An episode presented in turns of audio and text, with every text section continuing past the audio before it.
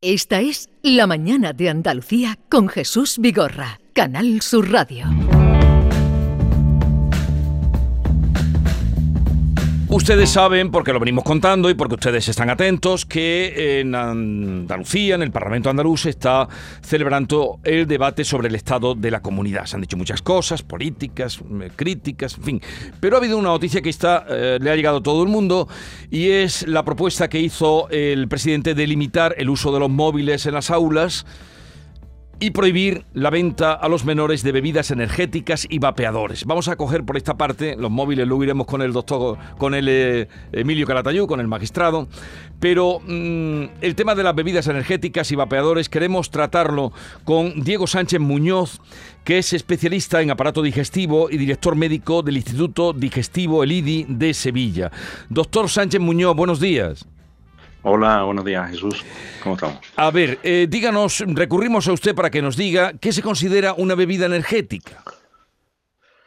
Bueno, las bebidas energéticas son todas estas esta gamas de, bebidas que en los últimos años pues se han puesto muy, muy de moda, ¿no? Sobre todo como por consumo en, adolescentes, ¿no? Que, que, aportan, bueno, pues, pues, mm, bueno, un estímulo, es un, son bebidas estimulantes porque tienen eh, no solamente dosis de azúcar alta, sino también cafeína y, otro, y otros estimulantes que digamos que, que, su misión es despertar, ¿no? O estimular el, cuerpo y la mente, ¿no? Bueno, es una forma, entre comillas, artificial de, hacerlo, ¿no?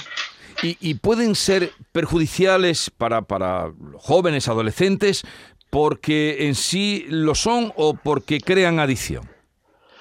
No, el, problema que tienen estas bebidas es que tienen una cantidad de azúcar tremenda, ¿no? Una cantidad de azúcar, tengamos en cuenta que, que la cantidad recomendada por la Organización Mundial de la Salud el consumo son de 25 gramos de, azúcares al día y una lata de estas bebidas puede superarla con creces, ¿no? En, cuanto a azúcar, ¿no?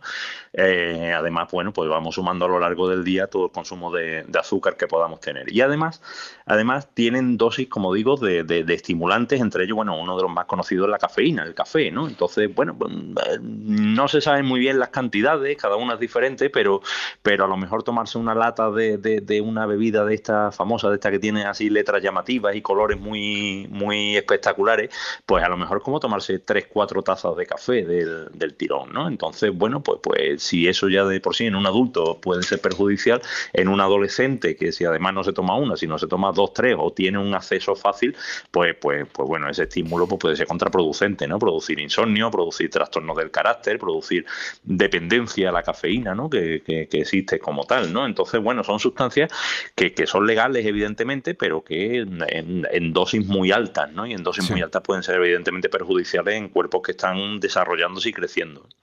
Doctor, eh, esto de prohibir este tipo de, bebidas para, para, la gente joven, para los menores de edad, se va a incluir en el plan de prevención contra las adicciones ya para el año que viene aquí en Andalucía. Y es que eh, ha habido casos, eh, si no de muerte, en los que se han llegado a presentar convulsiones, infartos y accidentes cerebrovasculares. No es ninguna tontería, sobre todo si se mezcla con alguna otra sustancia, ¿no?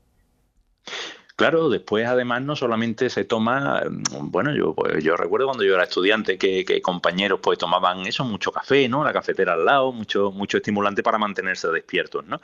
Con ese objetivo, bueno, pues, pues, pues sí, ¿no? Pero después es verdad que, que, a la hora de salir, a la hora de, consumir bebidas en bares, pues eh, eh, estos chavales se ha puesto muy de moda, ¿no? beberlo y además mezclarlo con alcohol, con lo cual hace ahí una bomba de, relojería, ¿no?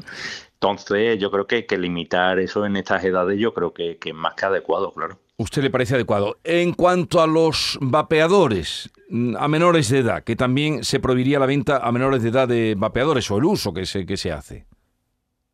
Sí, pues estamos en una circunstancia parecida, quiero decir, o sea, el, vapear, evidentemente, pues, pues no tiene las connotaciones negativas que puede tener un cigarrillo, pero sin embargo, mm, bueno, pues crea esa eh, costumbre o esa, o esa dependencia a tener algo en las manos, a meterse algo de humo. el, en fin, es que en estas edades además el comportamiento está desarrollándose, ¿no? Y la maduración, con lo cual eh, todo esto al final favorece adicciones en, en, el futuro, ¿no? Y desde el punto de vista físico, pues no sé hasta qué punto es sano meterse o inhalar vapor de agua con ciertas sustancias además que lo hacen como con sabores, ¿no? Como, como con, con, cosas agradables al, al, sabor para que, para que los adolescentes consuman más, ¿no? Entonces, eh, ya digo que en estas edades eh, hay que tener mucho cuidado, sobre todo porque, porque hay que prevenir adicciones en el futuro y comportamientos que en el futuro puedan ser tóxicos, evidentemente. Bueno, pues muchas gracias por eh, darnos su, su punto de vista como especialista en aparato digestivo y director médico del Instituto IDI de Sevilla, eh, Diego Sánchez Muñoz. Un saludo y buenos días. Muchas gracias, un saludo.